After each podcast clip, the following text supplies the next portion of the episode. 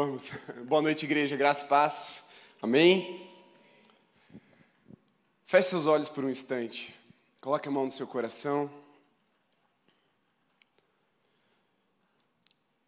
Concentre na minha voz por um momento, mas não na voz em si, mas no conteúdo daquilo que quero ministrar sobre a sua vida nesse momento. Um dia, Jesus planejou inícios e términos de ciclos sobre sua igreja, de uma forma ampla na história, mas também de formas específicas em igrejas localizadas, igrejas locais. E o novo tempo já está começando. Não uma, não duas, não três, mas muitas vezes esse ano, homens e mulheres de Deus vieram a esse púlpito e declararam esse novo tempo sobre Alameda. Esse tempo já está começando. Se você, pela fé, consegue enxergar, ainda que seja uma pequena nuvem do tamanho da mão de um homem, você sabe que esse é o sinal de que a chuva está vindo. E para esse novo tempo que Jesus está inaugurando, Ele quer contar com a sua igreja. E quando nós falamos igreja, quando Jesus olha para a terra e procura a sua igreja, o seu povo, ele não olha para a lista do IBGE, vendo quem são os crentes protestantes ou os cristãos no Brasil. Essa lista vai ser rasgada e jogada fora.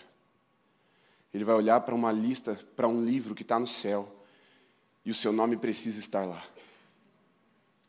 Quando ele for procurar aqueles com quem ele quer compartilhar a revelação, quando ele for procurar aqueles com quem ele quer inaugurar esse novo tempo, ele não vai procurar no sofá da sua casa, nem no sofá da minha casa. Ele vai abrir a porta e ver quem é que estava batendo, insistindo para participar desse novo tempo. Ele vai virar as taças sobre nós e se as taças estiverem vazias, a nossa sede não vai ser saciada. Seremos apenas espectadores de um novo tempo. Mas se as nossas taças estiverem cheias, e Ele virá essa taça sobre nós, nós seremos aqueles que experimentaremos desse vinho novo e desse tempo novo que Deus tem para nós. Amém? Jesus não convoca quem está na lista do IBGE. Jesus convoca quem está com o nome escrito no livro da vida. Jesus convoca aqueles que têm fome e sede de um novo tempo, aqueles que, ao ouvir a sua voz, se prontificam como precursores, como profetas, prontos para serem tomados por essa mensagem, antes mesmo dessa realidade acontecer. Pode abrir os seus olhos. Abra também a sua Bíblia Jeremias capítulo 1, verso 10. Vou ler na versão NVI, você pode me acompanhar pela sua. A mensagem de hoje tem um título um tanto quanto curioso, é Um bêbado viajando pelo tempo. Eu já vou te mostrar o bêbado, eu já vou te mostrar a viagem, eu já vou te mostrar o tempo, calma. Mas o tema da mensagem é sobre precursores, sobre aqueles que creem na palavra do Senhor antes que os sinais comecem a aparecer. Quando as circunstâncias apontam todas para uma direção e Deus fala, vai acontecer para outra direção. Esses que creem no que Deus diz e não no que as circunstâncias dizem são chamados profetas e precursores. Esses são aqueles que Jesus está procurando nessa noite, amém? Então fique com seu coração aberto para ouvir a voz de Deus e para corresponder a essa voz, a esse chamado. Porque eu creio no que nós cantamos, de que aquilo que for passado for, for passar pelo fogo e é abalável, será abalado, será consumido. Eu creio que Jesus não se engana com presença marcada no culto. Não se engana com templos cheios ou vazios, ele sabe dos corações. Ele sabe quem são os seus. E Deus quer chamar uma igreja precursora nessa noite, porque o novo tempo já está batendo a porta. Será que é você que vai abrir essa porta para esse novo tempo chegar? Ou, como alguns, você vai ficar duvidando e esperando para ver? Essa noite, o Espírito está te chamando para pagar para ver o novo tempo surgir sobre nós, amém? Vamos entender essa palavra a partir de Jeremias 1, 10. Está escrito assim: Veja, eu hoje dou a você autoridade sobre nações e reinos, para arrancar, despedaçar, arruinar e destruir, para edificar e plantar. Agora você vai para o capítulo 23 de Jeremias, mesmo profeta, vira algumas páginas, capítulo 23, nos versos 5 em diante. Está escrito: Dias virão, declara o Senhor, em que levantarei para Davi um renovo justo, um rei que reinará com sabedoria e fará o que é justo e certo na terra. Em seus dias, Judá será salva, Israel viverá em segurança.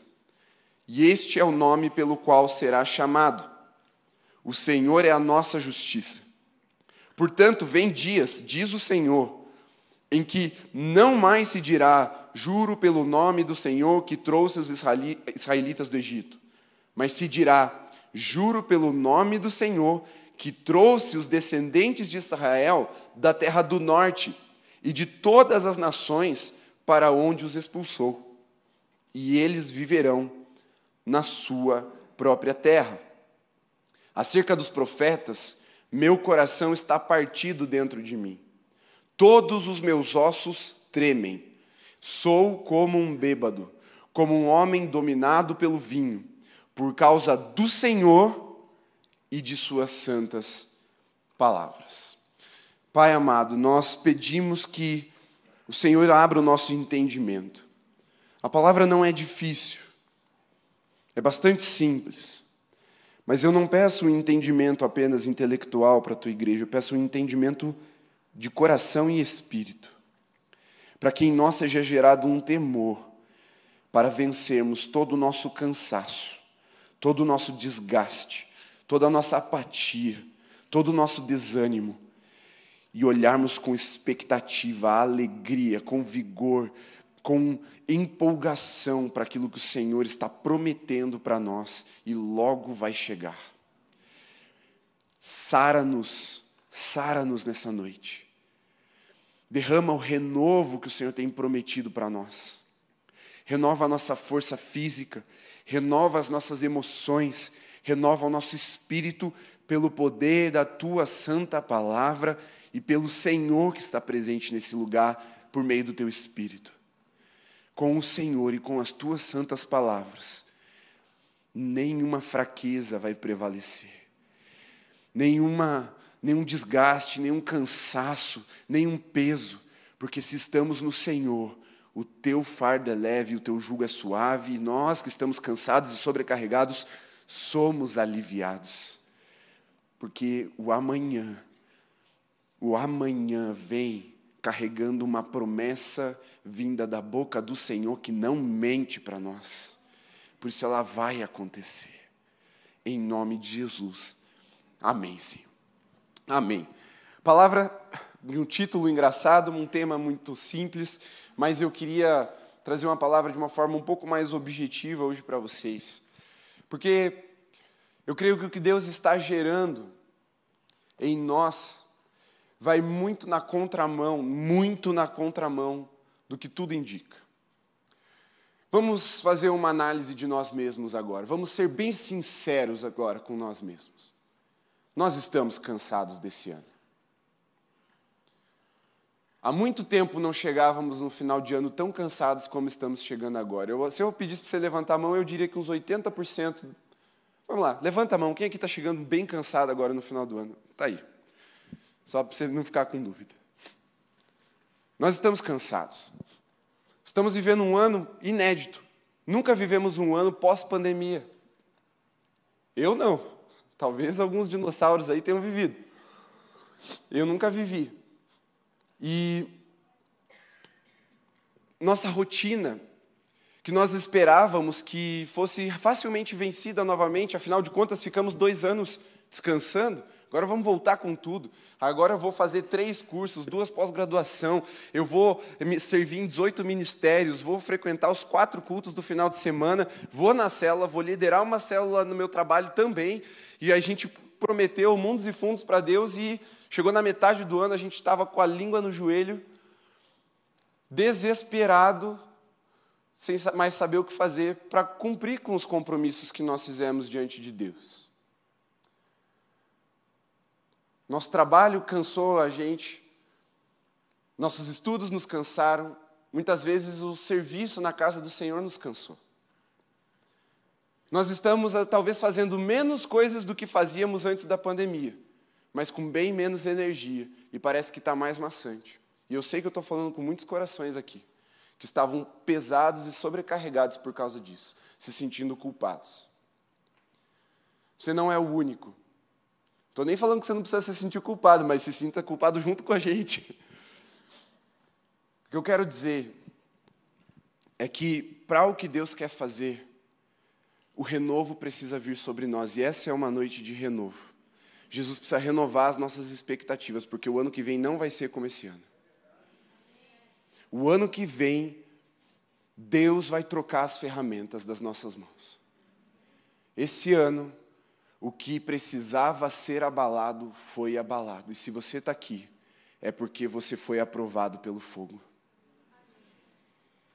Deus nos devolveu ferramentas manuais e nos colocou de novo num trabalho braçal debaixo de um sol ardente e nos fez cansar para que Ele soubesse, ou melhor, para que nós soubéssemos quem é que não olha mais para trás depois de pôr a mão no arado. Esse é um ano que foi decisivo no meio da igreja. Jesus está limpando a sua igreja para que ela venha com mais força, com mais vigor o ano que vem. O tempo do cansaço, o tempo do, do peso, da sobrecarga está acabando. Está quase acabando.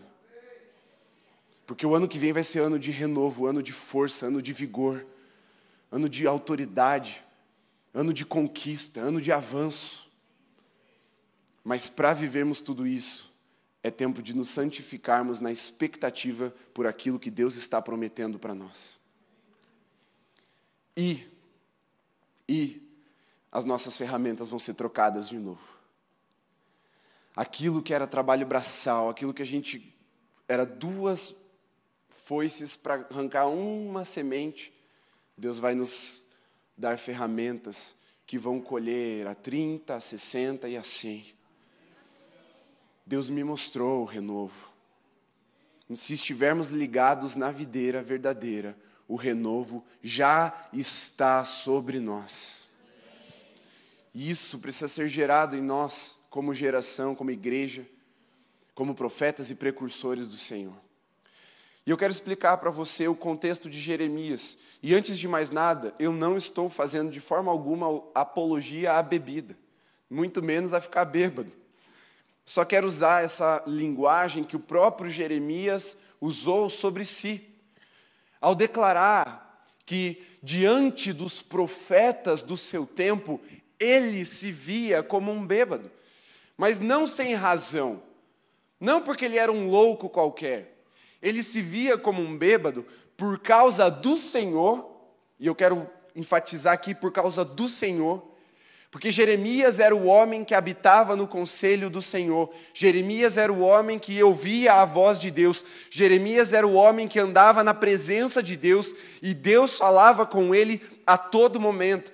Jeremias era o homem que tinha o coração espelhado no coração de Deus. Ele chorava, não é porque ele era pessimista, não é porque ele era um melancólico, não é porque ele era é, um medroso, não. Jeremias chorava porque ele refletia o coração de Deus, que olhava para o seu povo e Israel estava em, na seguinte situação: paz, prosperidade e avanço.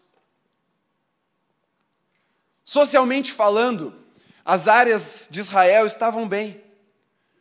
O povo conseguia fazer negócios, o povo conseguia avançar, não havia tanta fome no meio do povo ali, isso estava ficando cada vez mais escassa a fome. E o povo vivia uma certa paz, os inimigos não atacavam, eles tinham uma boa proteção, eles estavam organizados. E quando os profetas iam falar diante do rei do povo, eles falavam o quê? Paz, paz. Jeremias 23 diz isso. Que os profetas falavam paz, paz. E Jeremias fala, eles dizem isso quando não há paz, quando Deus não falou isso para eles. E a mensagem que Jeremias trazia para o povo era a seguinte: vai vir um inimigo do norte. Ele vai nos levar em cativeiro. E nós vamos ficar 70 anos no cativeiro. E depois mais para frente vamos ser dispersados por todos os inimigos da terra, por todas as nações da terra.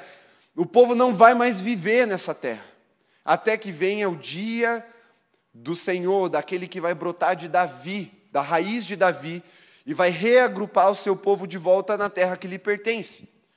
Então, Jeremias ele fala do cativeiro que o povo iria enfrentar na Babilônia, com o rei Nabucodonosor vindo do norte, prendendo os, os aqueles que eram do, da, da corte, do, da nobreza de Israel, levando com eles os jovens, os sábios, os ricos, aqueles que eram mais letrados, para que contribuíssem no seu povo e ia deixar só os velhos, os feridos, os abatidos, os endividados na terra sem um rei, sem uma estrutura, sem uma organização, com fome. E, Jeremias profetizava isso, e o rei ficou furioso com Jeremias. Jeremias pregava, pregava, pregava, e ele estava parecendo um louco, um bêbado diante do povo. E ele fala: Senhor, eu sou como um bêbado, vencido pelo vinho, por causa do Senhor, porque eu acredito no que o Senhor está dizendo. Todas as circunstâncias apontam para lá, mas o Senhor está dizendo que a gente vai para cá. Nós estamos bem, estamos prósperos, estamos fazendo negócios, estamos avançando, mas o Senhor está dizendo que a gente vai falir, que a gente vai ser preso. Por quê? E Deus mostra o seu coração para Jeremias, porque o povo vive em idolatria profunda. Eles profetizavam não pelos oráculos de Deus, mas por Baal, pelo espírito de Baal.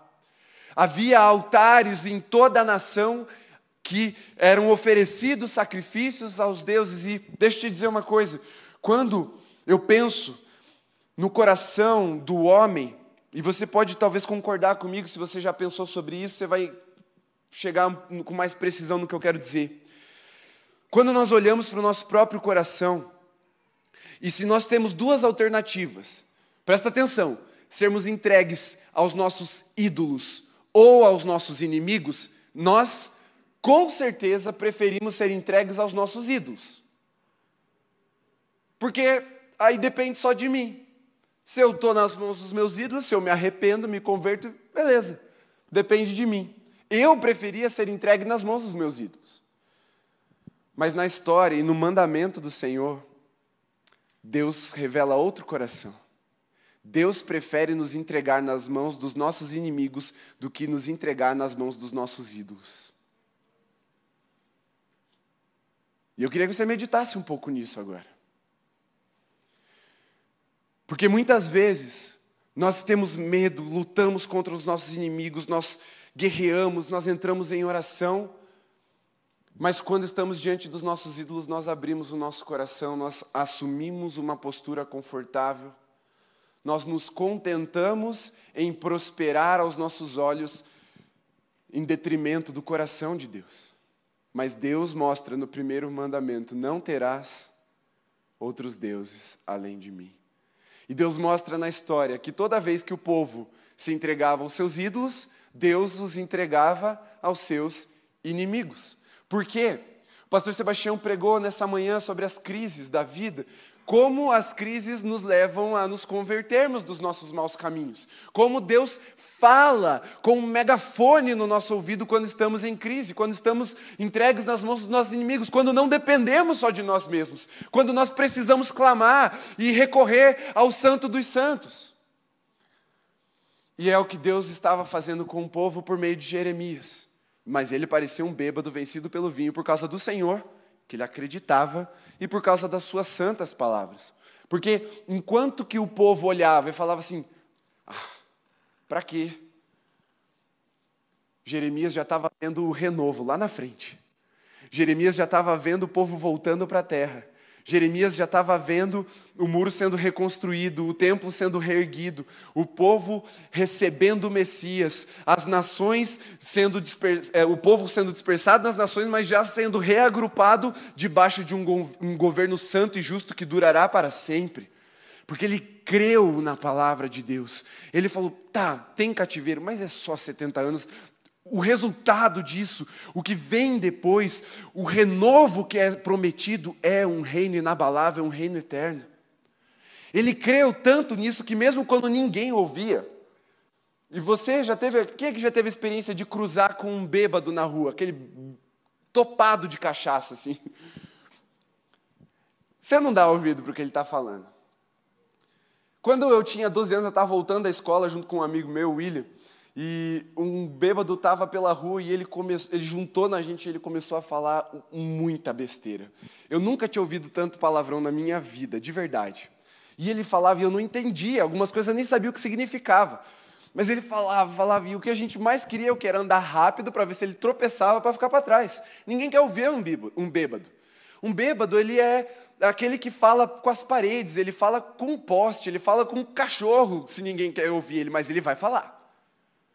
O bêbado fala, ele é tagarela, ele perde o freio, ele começa a falar por quê? Porque ele é vencido pelo álcool. E Jeremias estava nessa situação, nessa condição. Eu sou como um bêbado vencido pelo vinho por causa das suas santas palavras e por causa do Senhor. Jeremias não era, presta bastante atenção que eu quero que você entenda isso. Jeremias não era um carteiro de Deus. Não era um mensageiro qualquer.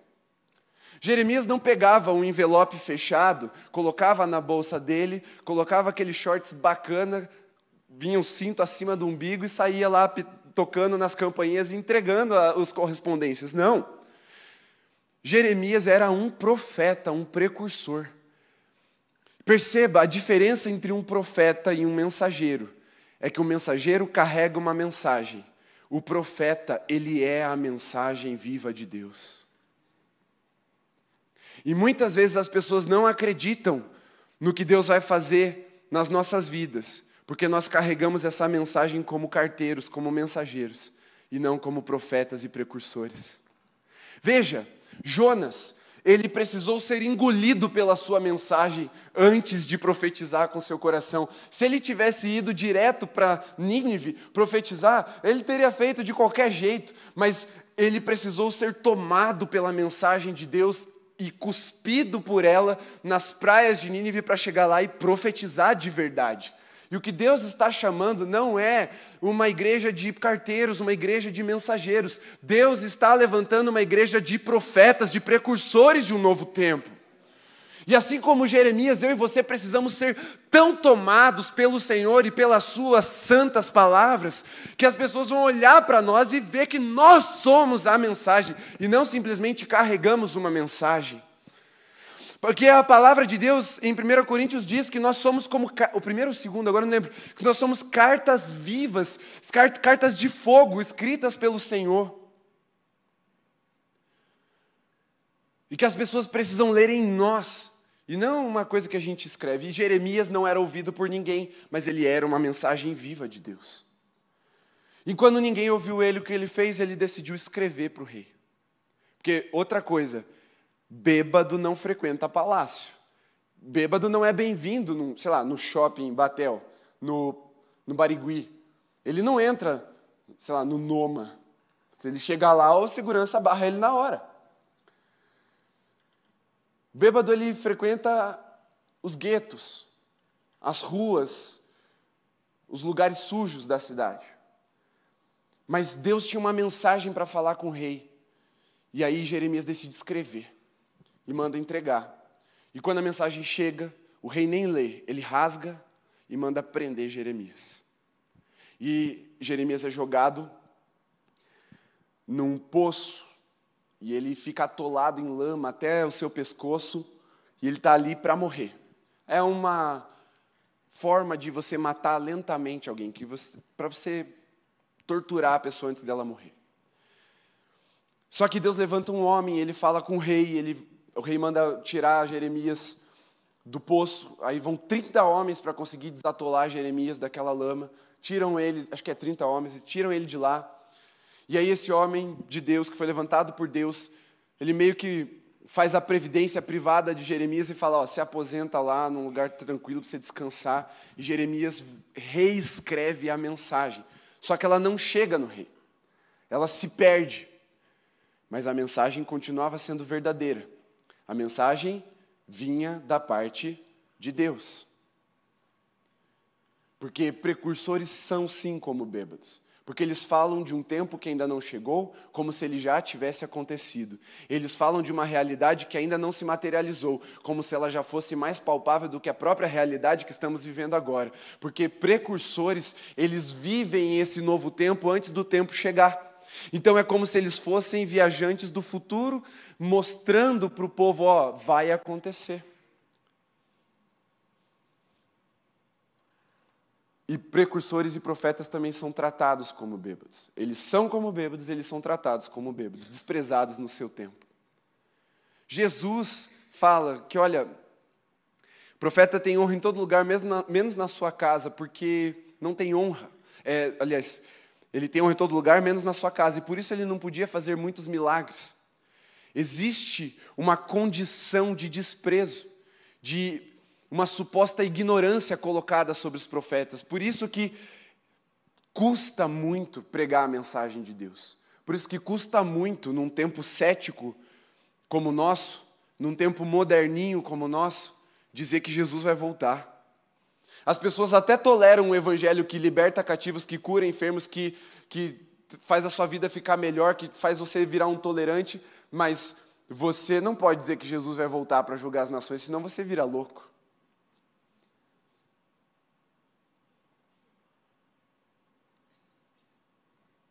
Custa você dizer que Jesus vai voltar. Custa você chegar para alguém e dizer assim: olha, você precisa se arrepender. Povo, se prepare, Jesus está voltando. Custa. Custa, porque aí passamos a ser tratados como loucos. Se nós trazemos as sabedorias de provérbios, como lidar com o dinheiro, como lidar com a família, como ter uma vida bem-sucedida, como gerir o tempo, se nós trazemos a forma de liderança de Jesus como monge executivo, se nós trazemos ali metodologias bíblicas que são muito funcionais, meu Deus, quanta sabedoria, nossa, como a Bíblia é rica. Mas fale, Jesus vai voltar e nós precisamos se arrepender e você vai ver o que é ser desprezado por causa do Evangelho. A ponte diga que o ano que vem vai ser bom, porque Deus está dizendo que vai ser. Não estou dizendo que é sem luta, mas a ponte diga, e você vai ver as pessoas duvidando de você, rindo de você. Mas Jeremias creu. E ele escreveu, e esse texto se perdeu. Se cumpre a palavra de Deus, Nabucodonosor vem, desola o norte, leva cativo os nobres, desola o norte, não, Israel, leva para o norte, leva cativo os nobres e leva com ele Daniel, seus amigos, e se inicia esse tempo de cativeiro. E Jeremias, ele decide ficar com o povo para pastorear, para cuidar daquele povo que o rejeitou, que o tratou como um bêbado, que o desprezou, que o sentenciou à morte, que não o deu ouvidos. Olha o coração de Jeremias. Ainda bem que ele chorou a vida inteira, para que ele não guardasse uma lágrima de rancor em seu coração. Porque quando todo mundo precisava dele, ele foi: eu fico. Mas vai passar fome, eu fico. Porque não foi a mim que eles rejeitaram. Foi a palavra do Senhor, mas eu fui chamado para ser um pastor dessa geração, eu vou ficar e vou cuidar deles. E aí os nobres são levados, os ricos são levados, os sábios são levados. E se inicia esse tempo de cativeiro na Babilônia e esse tempo de pobreza, de escassez, de desgraça em Israel, em Judá. Nesse tempo você conhece bem o profeta Daniel e eu queria já pular para o capítulo 9. Abra sua Bíblia, Daniel capítulo 9. Daniel, lá no 1, ele é levado diante do rei, ele fala: Eu não vou comer esses manjares. Ele faz um jejum, ele mostra que ele é sábio, ele adivinha o sonho, interpreta o sonho, vira o segundo homem mais segundo homem mais importante do reino. Ele aconselha dois grandes imperadores da Babilônia, começando por Nabucodonosor, depois por Dario dos Medos, que conquistou a Babilônia. Ele continuou nesse posto, algo muito, muito raro de acontecer. O conselheiro de um rei caído permanecer para o novo rei que o conquistou. Isso é sobrenatural. Daniel transpõe essa virada de reinado ali de povos na Babilônia, e ele continua como um sábio do lado do rei, profetizando e trazendo sabedoria. E no capítulo 9 ele diz assim no seu livro, primeiro versículo: Olha só, no primeiro ano do reinado de Dario, filho de Assuero, da linhagem dos Medos, que foi constituído rei sobre os caldeus. No primeiro ano do seu reinado, eu, Daniel, entendi, pelos livros, que de acordo com o que o Senhor havia falado ao profeta Jeremias, a desolação de Jerusalém iria durar 70 anos. Voltei o rosto ao Senhor Deus para buscar com o coração e súplicas com jejum, vestido de pano de saco e sentado nas cinzas. Veja, os precursores são como bêbados. Os precursores são tratados como bêbados. Eles são desprezados, eles são açoitados, eles são cães no meio do seu tempo. Mas um dia, esse bêbado, como vencido pelo vinho, por causa do Senhor e por causa das suas santas palavras, a sua mensagem encontra o coração do homem mais sábio de toda a terra e da mete. Um bêbado, tratado como um cão, como um louco na sua geração, vence 70 anos no tempo e o homem mais sábio do mundo lê o que ele escreveu e ele entende o que esse louco disse: que acabou o tempo da desolação, acabou o tempo do cativeiro. Um louco, bêbado, viaja no tempo e encontra com o homem mais sábio da terra. E eles se assentam de frente um para o outro. De forma figurada, entenda, não é uma viagem literal. Mas a sua mensagem, o seu coração, que refletiu o coração de Deus encontrou o homem mais sábio da terra. E ele o entendeu. Não tenha medo de ser tratado como um louco hoje, porque quando Cristo estiver assentado no seu trono, reinando toda a terra, você vai ser achado entre os mais sábios dessa terra. Um dia essa mensagem vai se encontrar com a sabedoria. Essa loucura, esse evangelho de loucura para os homens um dia vai ser chamado o poder de Deus para a salvação dos perdidos. E todos vão reconhecer que essa mensagem é verdadeira e fiel. Só que, o que eu quero dizer para vocês com essa viagem é que o tempo é amigo do precursor, o tempo é amigo do profeta. Se Deus disse que vai acontecer, meu irmão, minha irmã, vai acontecer. Se ele trouxe homens e mulheres de Deus aqui para dizer, ó, oh, eu estou vendo um tempo novo, Alameda, eu estou vendo um tempo novo, pastor Sebastião, eu creio com todas as minhas forças. Amém, pastor, eu também. Eu creio com todas as minhas forças. E eu decido crer que pode ser a qualquer momento. Deus virá as taças sobre nós. Por isso, eu venho com fome, com sede diante de Deus, apresentando toda a minha adoração, apresentando o meu clamor, apresentando as minhas súplicas, apresentando o meu jejum diante do Senhor, falando: Deus, eu estou aqui esperando. A hora que o Senhor abrir a porta, eu vou estar tá lá batendo nela. O Senhor não vai me encontrar dormindo. O Senhor não vai encontrar as minhas taças vazias. Deus colocou um santo temor no meu coração de eu não deixar as minhas taças vazias. Mas eu queria que você olhasse para o seu coração agora. Será que o tempo te provou seco? Será que o tempo te provou só empolgado com o momento do culto, que aquilo parece uma palavra vibrante, e aí passou um pouco de tempo e você falou, puxa, mas ainda não aconteceu, e você meio que desacreditou, ah, era só mais um. 70 anos Jeremias venceu a sua palavra para que ela chegasse e se cumprisse. A sua vida inteira ele profetizou, crendo do mesmo jeito, do início ao fim, sem duvidar. Chorava, chorava, chorava. Ele escreveu outro livro só para lamentar. Mas ele cria. Será que nós estamos crendo no que Deus está falando? Será que nós cremos que o tempo é o nosso amigo e não o nosso inimigo? Será que nós cremos que o fogo nos refinando, ele está gerando preciosidade em nós, ele está gerando é, é, valor de eternidade em nós, ou nós estamos achando que o tempo é, ai, é Deus cansando a gente, ai, Deus, vai, cumpre logo. Deus está nos provando e nos aprovando. Deus está nos testando e nos autorizando pela Sua palavra e pelo tempo. Mas o tempo vai chegar. E pode ser agora, ao final desse culto, pode ser domingo que vem, pode ser na virada do ano, pode ser no dia 1 de janeiro aqui, porque o pastor disse que vai ter culto, então a gente vai estar aqui. Mas vai chegar esse tempo, porque Deus disse que vai chegar. Mas nós precisamos ser engolidos por essa verdade, sermos tomados por ela, ao ponto, ao ponto de não ligar para a nossa reputação.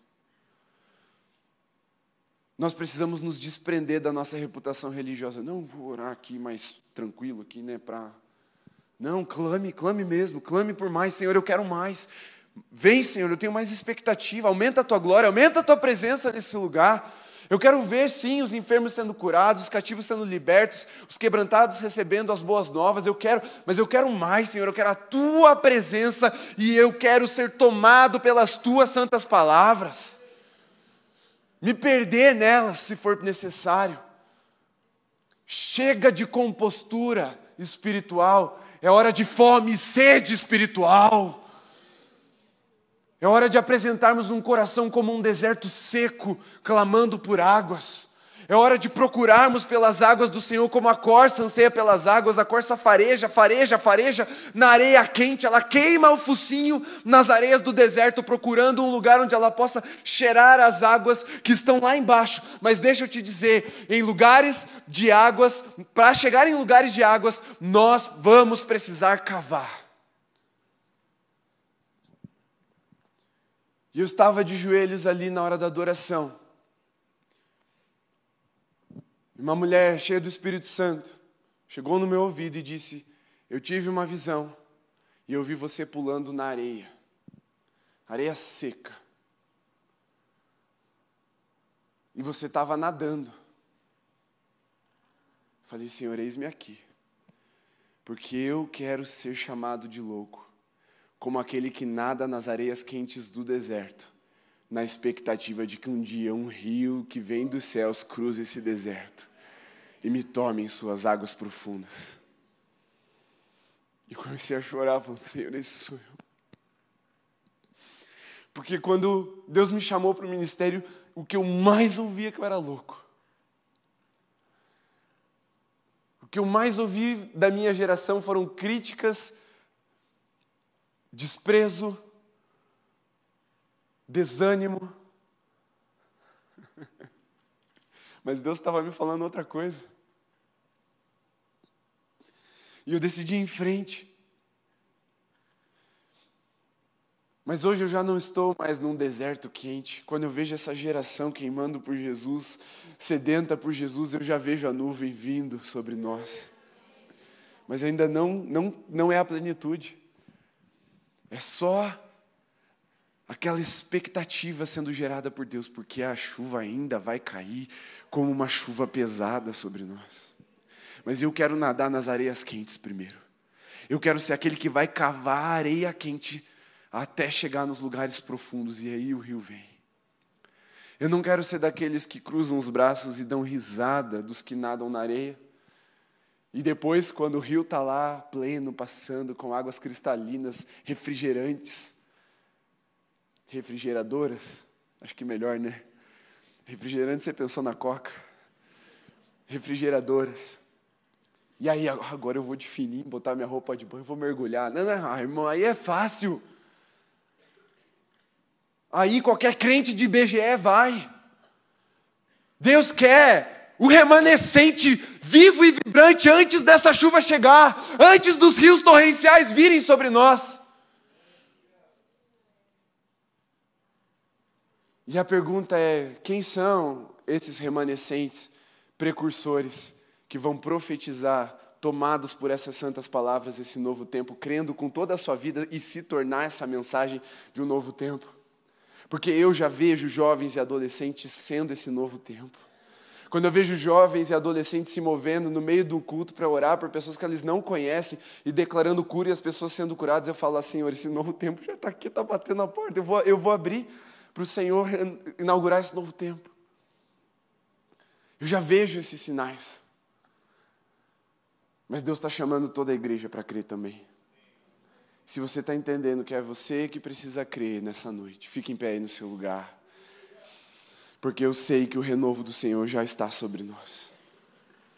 E é tempo dele cair sobre nós. O tempo é amigo do precursor. Mas talvez Deus esteja segurando a chuva, não para nos punir, não para acumular ira e juízo sobre nós, não mas para fazer a preciosidade da nossa fé brilhar mais forte e atrair os perdidos antes que venha o grande dia do Senhor. Talvez Deus só esteja nos refinando mais.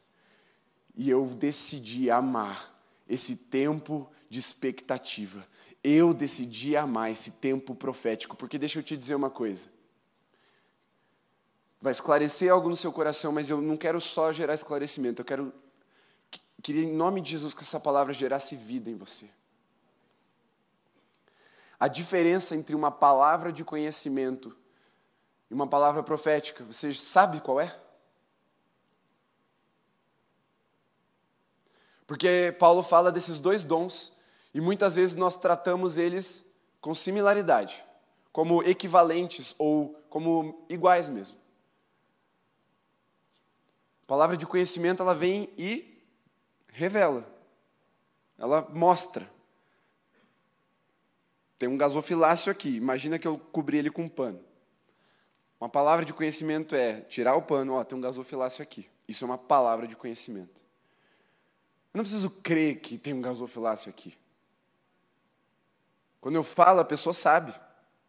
É, é verdade, nossa. Bem isso que eu estou vivendo. Palavra de conhecimento. Palavra profética sem fé, ela não pode ser acolhida. Porque ele fala assim, ó, tá vendo esse espaço aqui, ó? Tem dezenas de gasofiláceos aqui. Aí eu tiro o pano e não tem nada ainda. Mas foi Deus que falou. Então eu decido crer no que Deus falou e não nos meus olhos. Isso é uma palavra profética. Isso é uma palavra profética.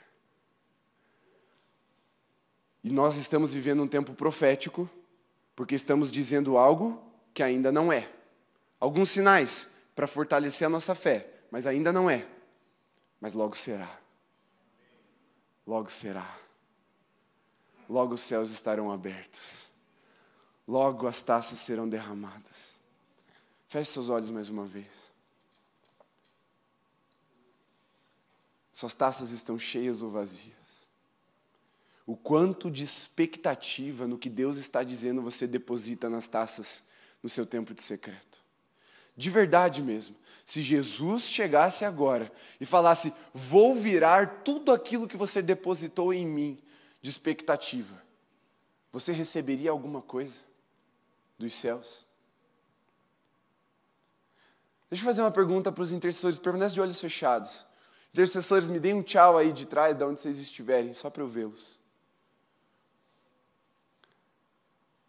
Se Deus decidisse virar hoje, Eva, as taças sobre você, o que, que ia acontecer? Se Deus decidisse virar hoje as taças sobre você, Esther, o que, que ia acontecer? Mas agora você que não é da equipe de intercessão, se Deus decidisse virar hoje sobre você as taças, o que, que ia acontecer? Você ia ser pego de surpresa com um vazio, com poeira, ou elas estariam cheias das orações santas que você colocou diante do Senhor, com expectativa naquilo que Ele tem dito? Se Jesus decidisse abrir a porta, ele ia te encontrar dormindo nas madrugadas ou batendo lá e falando: Ei, Senhor.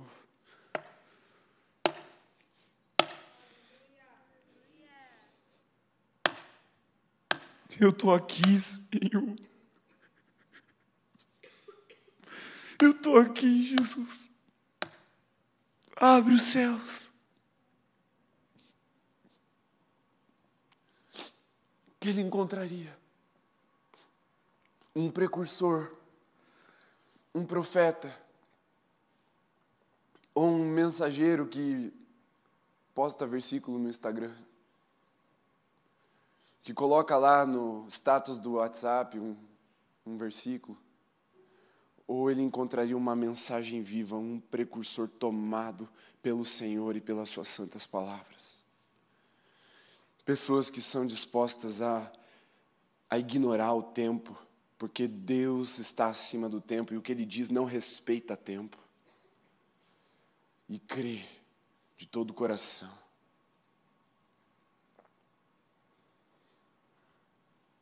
Se o que Deus tivesse para te oferecer para matar a sua sede fossem as suas orações, a sua devoção, a sua entrega, você permaneceria com sede ou você seria saciado?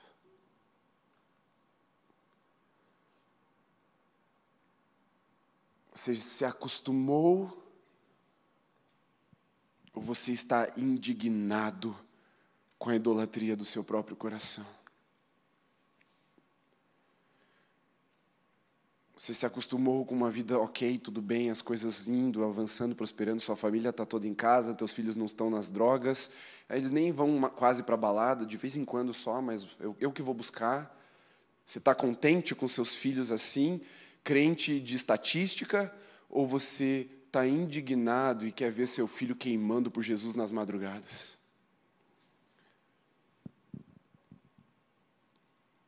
Tá tudo bem o seu marido está em casa, ele não está te traindo, ele está provendo, ou você quer um sacerdote fiel, cheio do fogo do Espírito, queimando dentro de casa? Você está satisfeito com uma mulher que não é muito reclamona, cuida bem da casa, ajuda na renda, mas que para lembrar que é crente é só no domingo, ah, mas tá bom, ou você quer uma esposa cheia do Espírito Santo, que é uma mensagem viva de um novo tempo sobre nós como igreja? Jovem, você quer ser só mais um faz tudo da sua geração, mais um workaholic, mais um bem reconhecido pelos seus diplomas, pelos seus cargos, pelo seu conhecimento, pelos seus seguidores, pelo seu status? Ou você quer ser um precursor de um novo tempo tomado pelo Senhor e pelas suas santas palavras? Adolescente, você quer ser só mais um ansioso pelo vestibular e pelo que você vai fazer da vida, para ver se vai dar certo, se você vai é, bombar de visualizações nas suas redes sociais, e se tudo der certo com 20 anos, você já está comprando um carrão e uma casa, porque está fazendo Aquele negócio de abrir a caixa que eu esqueci o nome, unbox. Ou você quer corresponder às expectativas de Deus e ser um profeta, um precursor desse novo tempo?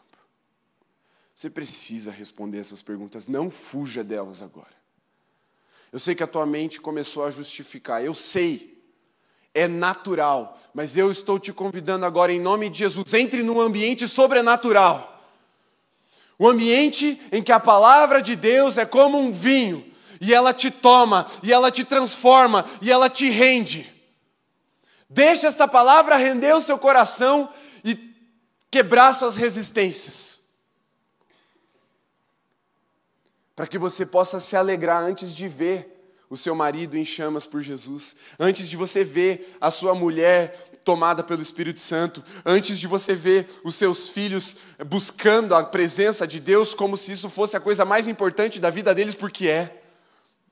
Deixa Deus começar a derramar essas gotas de vinho novo na tua boca para você começar a experimentar esse tempo novo, antes mesmo das nuvens se formarem no céu, antes mesmo de que sinais externos comecem a aparecer dentro de você, uma chama que serra em seus ossos, apertando você e não te deixa parar de anunciar as tuas santas palavras que vêm do nosso Senhor. Como Jeremias, chegou o tempo de você ser como um bêbado que viaja pelo tempo, vê a verdade do Senhor como mais verdade do que a realidade do nosso tempo e anuncia ela com a sua própria vida. Só que para isso você precisa de renovo. Ah, você precisa muito de renovo. Porque você não está nem conseguindo crer. Você até quer, você fala, ai, pastor, eu queria.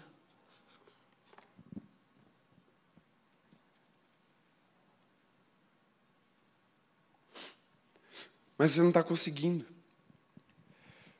Porque para crer desse jeito precisa de força, precisa de vigor, precisa estar descansado, renovado.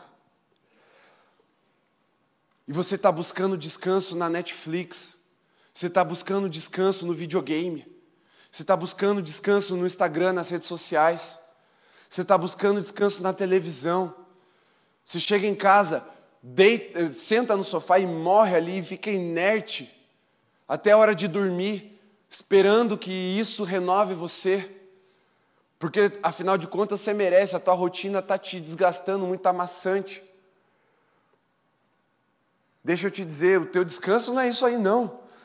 Tem, nosso descanso tem nome, nosso descanso é Jesus. É, é, é na sombra do onipotente que eu fui chamado para descansar é na presença do meu Senhor. É no lugar onde eu sou tomado pelo Senhor e pelas Suas santas palavras que eu decido ser renovado.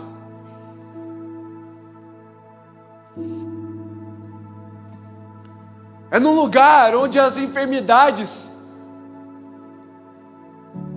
olham nos meus olhos e eu rio delas porque pelas pisaduras do Senhor eu já fui sarado. Um dia meu corpo vai ser totalmente glorificado, renovado para uma eternidade e não haverá mais dor, não haverá mais enfermidade, não haverá mais doença. Meu irmão, creia, esse tempo está chegando, ele bate a porta. Esse foi o ano que eu mais fui no médico, na minha vida, eu acho. Mais tomei remédio, mais gastei na farmácia mas fui dormir com dor. Minha saúde também não estava boa, não. Não está ainda, vai ficar. Mas eu decidi não guardar um resquício de voz nas adorações, no culto. Porque eu falo, o Senhor merece. O Senhor merece. Até que os meus ossos sejam consumidos pelo teu fogo, o Senhor merece a minha vida prostrada, entregue. Eu também estou cansado. Eu também estou sobrecarregado. Como líderes, como pastores, nós temos expectativas. As pessoas olham para nós e esperam soluções, esperam respostas que muitas vezes nós não controlamos, nós não podemos dar. E a gente sente o peso. A gente cansa também. Mas talvez a diferença seja que eu decidi insistir na presença de Deus para descansar. E falar, Senhor, eu prefiro um renovo do espírito e a exaustão do meu físico, do que estar descansado no meu físico e seco no meu espírito. Eu vou ao lugar onde as águas serão derramadas. Eu vou ao lugar onde o vinho novo é derramado. Eu vou ao lugar onde as tuas santas palavras são abundantes. E aí você está querendo descansar em casa, está querendo descansar no sofá, em tudo que eu já citei. Deus está te chamando, vem para a presença, vem para o lugar das santas palavras e aí você vai ter descanso. Jesus é o teu sábado, meu irmão, minha irmã. Andar no sobrenatural é andar descansando em Jesus, é no renovo de Jesus. Estamos sendo provados, sim mas renovados também. Jesus está te chamando, vem para o renovo. Vem para o renovo. Vem para o descanso do seu Senhor. E é, não é para você morrer, não, é só para você ser renovado para mais vida. Tem gente querendo morrer só porque está cansado. Tem gente querendo desistir porque está exausto. Meu irmão, cansaço, exaustão nunca foram motivos para desistir. Cansaço é motivo para descansar. O descanso faz parte do Evangelho. E o Evangelho é verdade que liberta de toda a canseira, de todo o peso. Jesus falou: Vinde a mim, vem até Jesus. Você que está cansado, sobrecarregado, Ele vai te dar descanso, Ele vai trocar o fardo. Nós somos a geração que tem a melhor qualidade de vida da história da humanidade. E somos a geração mais depressiva, mais ansiosa, mais estressada, mais doente, mais triste. Porque nós não fomos criados para viver num falso conforto, nós fomos criados para andar num sobrenatural. Você está entendendo que não dá para descansar no descanso desse mundo? Só dá para descansar na sombra do Onipotente, é lá que Deus nos chamou para viver. Você pode tornar a sua casa o lugar mais confortável do mundo e ela nunca vai se comparar ao lugar da presença santa do Senhor. A humanidade passou milhares e milhares de anos aperfeiçoando o interior das casas para ter segurança, conforto, tranquilidade, proteção. E agora que nós estamos lá, nos tornamos a geração mais doente que já pisou nessa terra. Você está entendendo que você não é desse tempo? Você está entendendo que você foi chamado para a eternidade, que você não precisa estar submisso, subjugado a esse espírito de cansaço? Você está entendendo que Deus tem coisas novas para nós? Que nós somos de um tempo futuro, de um tempo vindouro? em que não haverá mais lágrima, não haverá mais choro. Você está entendendo que nós fomos chamados para habitar na presença de Deus sem nunca nos cansarmos? Mas Ele virá, num piscar de olhos, retornará triunfante, vencedor todos os tronos serão quebrados, todas as coroas serão jogadas ao chão. E ele vai encontrar uma igreja santa, uma igreja ataviada, uma igreja pura, sem mácula nem ruga. Ele, é verdade, isso não é uma figura de linguagem só, é também, mas não é só, é verdade. Jesus não vai ignorar as rugas e as feiuras, ele vai separar e jogar no fogo. É isso que ele fala sobre joio e trigo. Sabe qual é a diferença entre o joio e o trigo? Trigo dá fruto, o joio não. Sabe qual é a outra diferença entre joio e trigo? O joio ele tem uma estrutura celular mais resistente, então quando o vento bate, o trigo dobra, o joio permanece em pé. Quando o Espírito sopra, você tem permanecido em pé ou você se entrega?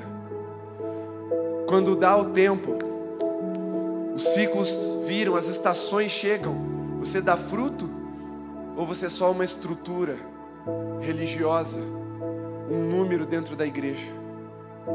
São perguntas que você não pode fugir, que você precisa levar a sério nessa noite. E se você está entendendo que é, tá, Sou eu, Jesus. Me renova porque eu vou crer nesse novo tempo. Deixe seu lugar e venha até aqui à frente agora. Em nome de Jesus.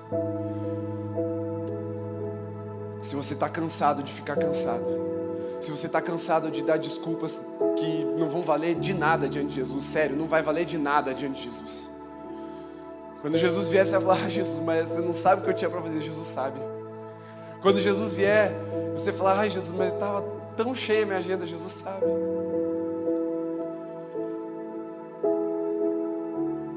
você cansou de cansar, de viver cansado. Você vai cansar de novo, mas aí Deus te renova de novo. Aquela água, eu gosto muito de água com gás. Aquela água com gás bem geladinha é muito melhor quando eu estou com bastante sede. Se Deus permite que você se canse, é só para você ter um prazer ainda maior na presença dEle, na hora do renovo, na hora do vinho. Se Deus te permite passar por dores, é porque Ele quer que você experimente um prazer ainda melhor a hora que Ele te curar. Se Deus te permite passar por tribulações, é porque Ele quer que você experimente um caldo ainda mais doce. Cansou de cansar, deixe seu lugar, venha até aqui à frente. Comece a falar, Jesus, me renova para esse novo tempo. Que os meus lábios transbordem dessas santas palavras. Que eu, como Jonas, seja engolido por essa mensagem, seja cuspido nas praias que anseiam por um avivamento, nas cidades que estão de portas abertas para os profetas, porque deixa eu te falar, tem gente querendo, tem gente com fome, tem gente com sede, tem gente desesperada, tem criatura sendo esmagada, gemendo com gemidos inexprimíveis, esperando a revelação dos filhos de Deus. Tem, tem praias abertas para que você seja cuspido por essa mensagem. Mas não adianta você chegar lá e botar na caixinha de correio. Você vai ter que ser a mensagem viva. As pessoas vão ter que olhar para você e ver que você passou três dias, três dias no estômago de uma mensagem viva, mensagem sobrenatural, mensagem verdadeira e poderosa. Assim como Cristo passou três dias no Hades, na sepultura, e voltou. Esteja você disposto a passar três dias mergulhado na presença de Deus e ressurgir um avivalista, um profeta, um precursor, um homem, uma mulher cheia de fé.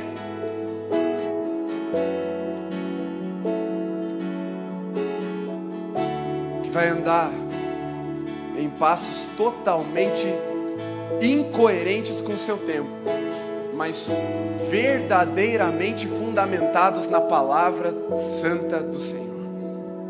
Porque quando as coisas começarem a acontecer, meu irmão, minha irmã, você vai falar: Eu profetizei isso. Meu irmão, minha irmã, quando Deus decide abrir os céus sem medida sobre nós, você não vai ser daqueles, puxa, não é mesmo que aconteceu? Não. Você vai falar assim: Eu já sabia. Você vai falar: Eu já tinha visto eu já tinha crido. Quando seu marido decidir se render a Jesus, mulher, você não vai ser, meu Deus, olha só o que aconteceu. Não, você vai falar assim: eu já tinha visualizado no Senhor, o Espírito já tinha me revelado essas santas palavras. Quando a sua mulher se render, parar de ser amarga, venenosa com você, você não vai se surpreender porque foi pego como um bobo como um pateta dentro de casa, não. Você vai ser um sacerdote que estava com expectativa, com o altar preparado, pronto para o fogo vir.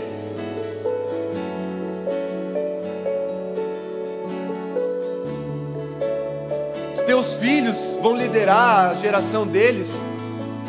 Não é só porque eles não foram para a balada, eles não usaram drogas, é porque eles serão cheios do Espírito Santo, terão tanta sabedoria, serão tão disruptivos como Daniel foi porque eles creram numa palavra que você ouviu de Deus e profetizou sobre eles.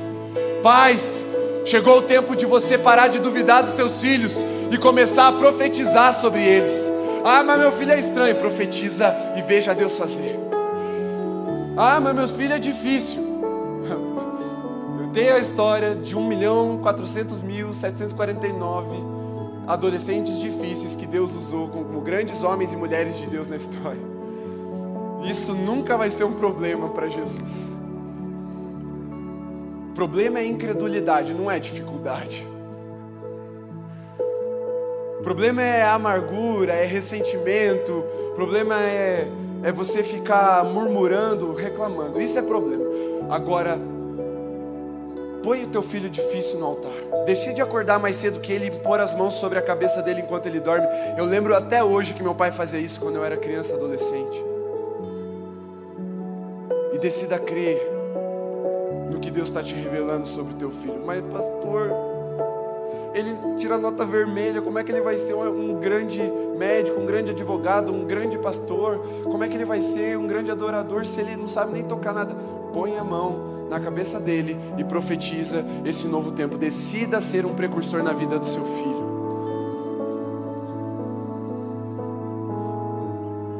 E você vai ver Deus te renovando. O renovo ele serve para nos preparar para o novo tempo. Só é renovado quem está se preparando para o novo tempo e quem vai preparar o novo tempo. Então começa a ver o seu marido chegando, começa a ver a sua esposa chegando, começa a ver o seu filho chegando, começa a ver o atribulado do seu chefe dando um alívio, se convertendo, sei lá. Começa a ver essas coisas.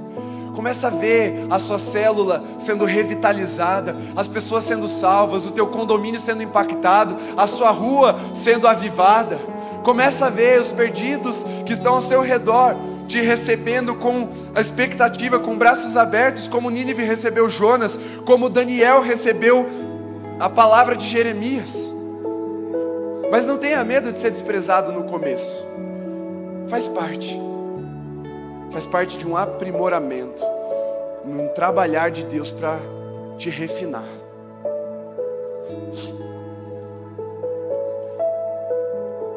Eu quero te desafiar, meu irmão, minha irmã, a cavar mais fundo. Pastor, só tem areia, cava mais fundo. Cava mais fundo. Pastor, meus dedos estão sangrando, cava com o cotovelo. Pastor, meus cotovelos estão rasgados. Pede ajuda para alguém.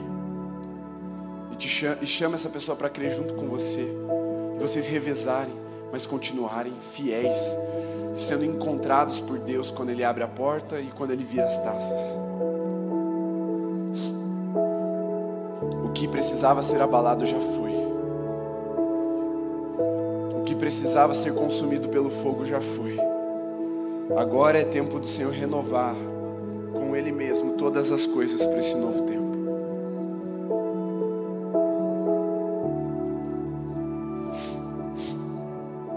Senhor, nós somos como bêbados nessa noite.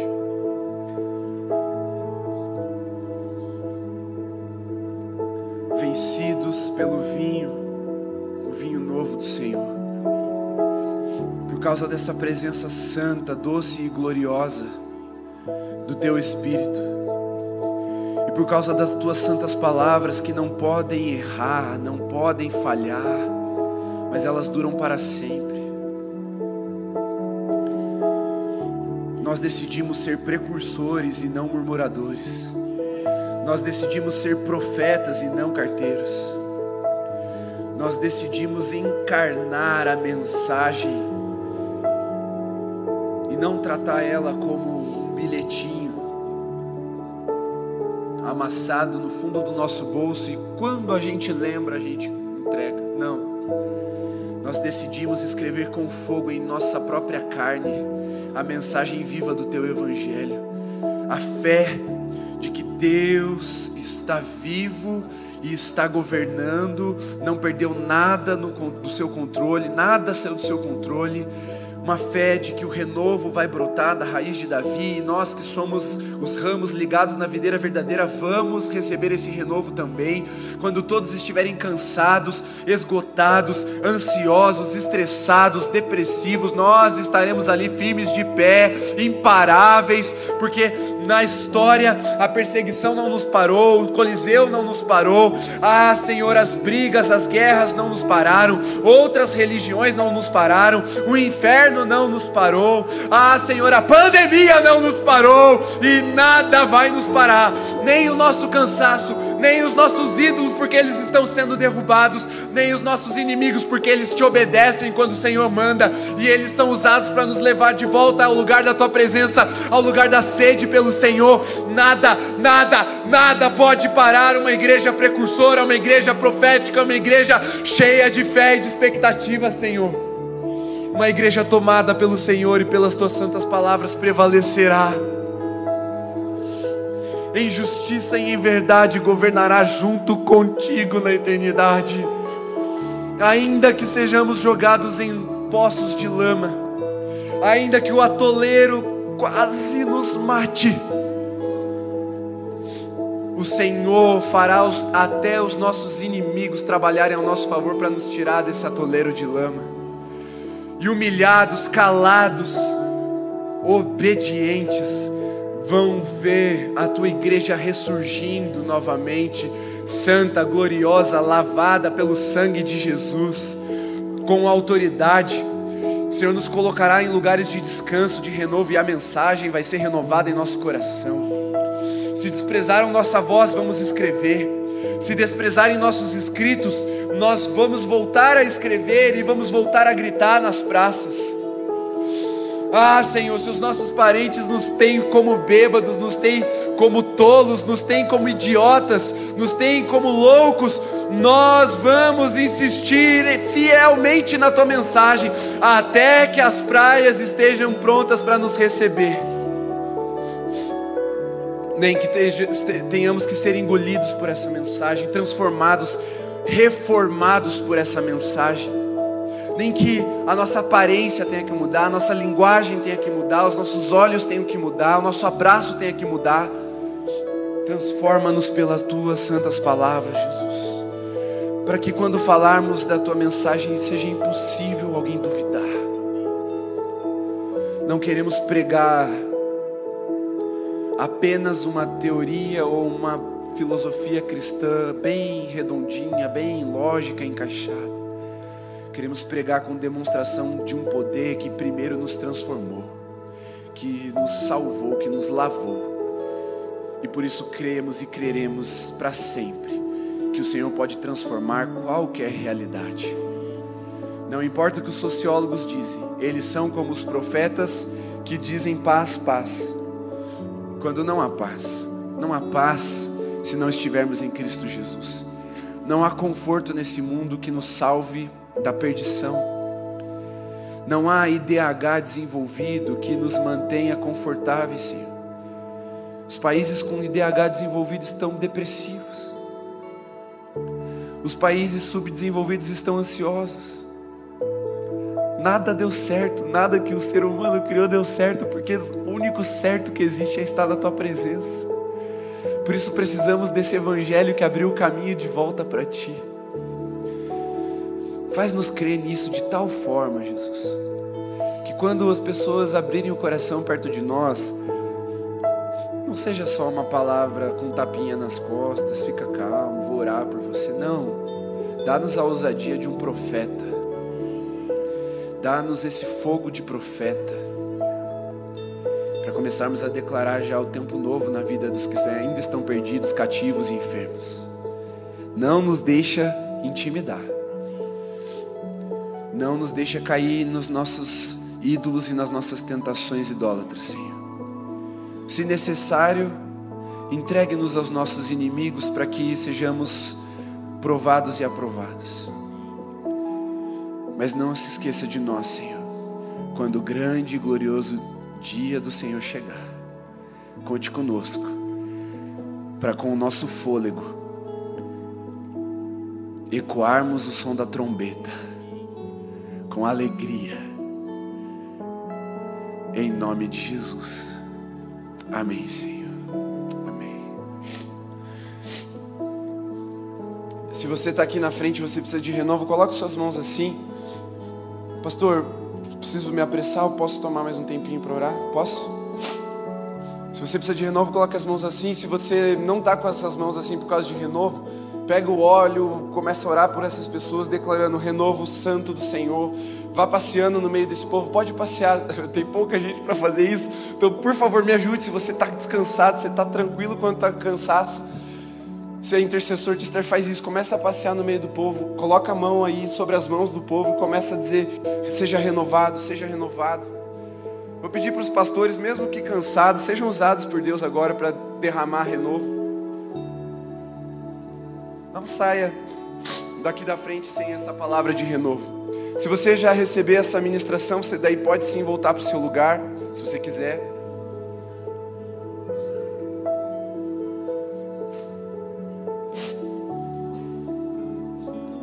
Mas não saia sem essa palavra de renovo sobre sua vida.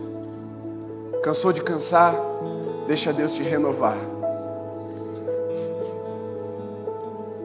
Porque eu creio, eu creio na santa presença do Senhor e nas suas santas palavras. Eu creio que quando a gente vem até o culto, para marcar ponto, nada acontece. Mas que quando a gente vem até o culto buscando a presença de, do Senhor, nós marcamos vidas. E o renovo do Senhor vai estar te marcando. Se você está no seu lugar, você pode se sentar. Até que toda a igreja seja ministrada. Rapidamente. E aí eu oro para nós encerrarmos.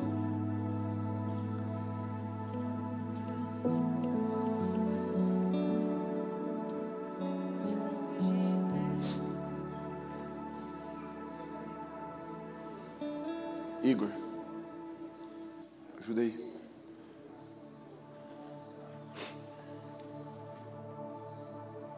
Veja, Deus está fazendo coisas sobrenaturais agora. Não se desliga, ainda não acabou não. Olha Deus fazendo. Olha o renovo brotando.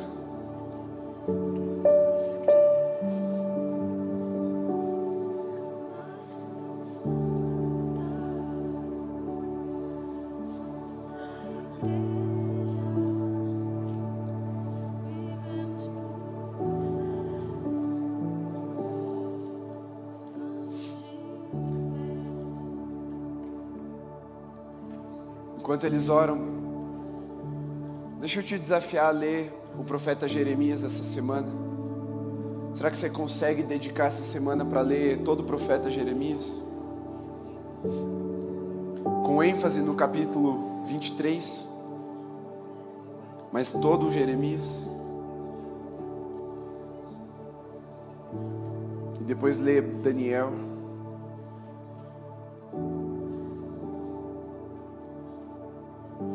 Dias virão, declara o Senhor, em que levantarei para Davi um renovo justo. Renovo aqui é com R maiúsculo, é Jesus. Um rei que reinará com sabedoria e fará o que é justo e certo na terra. Haverá prosperidade, mas haverá justiça. Em seus dias Judá será salva, Israel viverá em segurança, na verdadeira segurança. E este é o nome pelo qual será chamado: O Senhor é a nossa justiça. Portanto, vem dias, diz o Senhor, em que não mais se dirá juro pelo nome do Senhor que os trouxe do Egito, mas se dirá juro pelo nome do Senhor que trouxe os descendentes de Israel da terra do norte e de todas as nações para onde os expulsou. E eles viverão na sua própria terra. Um dia Deus vai reagrupar todo o seu povo, vai reunir toda a sua nação santa, eleita, real. E esse reino de justiça vai durar para sempre. Agora coloque-se em pé para nós orarmos e finalizar. Qual é o desafio? Ler qual, qual profeta? Em quanto tempo? Deus te abençoe. Não tente estudar Jeremias. Deixa Deus falar com você. Vai lendo, num ritmo gostoso, num ritmo bom. Não se apegue aos detalhes que você não entender. Vai lendo e deixa a palavra viva se comunicar com você. E o segundo desafio é: no dia 2 de dezembro, sexta-feira, nós teremos a última vigília do ano aqui. Nós teremos uma banda cheia do Espírito Santo ministrando. Lá a gente está fazendo um mix de igrejas. Teremos um tempo de derramado, Senhor. Eu quero convidar toda a igreja a vir. Começa às 23 horas. Vem para o culto de libertação às 8 fica ali no intervalo e a gente começa às 11 da noite, vai até às duas. Não é uma vigília de virar à noite, é um tempo de buscar a presença do Senhor sem pressa, mas também sem ficar se enrolando, sem ficar gastando nosso sono. Eu tenho certeza que Deus vai mexer com você e você vai ser renovado. O nome da vigília é o Espírito diz.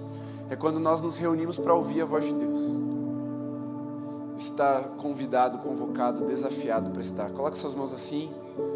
Que o amor de Deus, o nosso Pai, que a graça generosa e renovadora de Jesus, que a comunhão e o poder do Espírito Santo seja sobre você, sobre sua casa, sobre sua família, sobre toda a igreja de Jesus espalhada por toda a terra hoje e até que Ele rasgue o céu sobre nós para voltar. Amém. Amém. Deus te abençoe. Vão na graça e na paz de Jesus.